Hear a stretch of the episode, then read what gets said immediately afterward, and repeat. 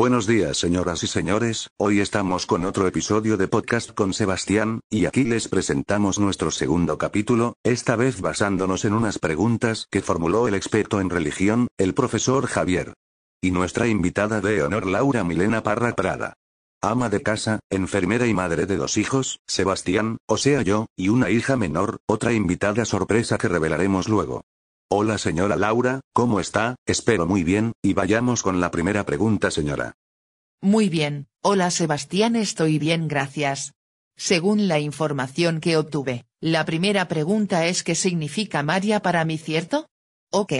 Para mí María significa amor, paz, alegría y ternura, y por supuesto, todas las cualidades de una madre, la mejor madre que podría existir, le rezamos mucho también. Muchas gracias. Ahora les revelaremos nuestro segundo invitado, Laura Sofía Ortiz Parra, mi hermana menor, podría responder a la pregunta. Hola, soy Laura Sofía, para mi María es como una diosa. Muy bien, muchas gracias. Ahora vamos con la segunda pregunta, señoras. ¿Cómo creen que actuaba María, y cómo trataba a Jesús? Primero Laura Milena, por favor. Yo creo que María actuaba con responsabilidad, cariño, respeto y amor, y que trataba a Jesús de la misma manera, queriéndolo mucho. Y yo, Sophie, creo que María era muy buena persona, ayudaba a todos y trataba a Jesús bien. Muy bien, y la tercera pregunta, ¿cómo permiten que Dios encarne en su vida? Aceptando y entendiendo la voluntad de Dios, y siendo generosa y amable con quienes lo necesitan, es decir, actuando según los mandamientos y enseñanzas de Dios. Yo, Sophie, orando.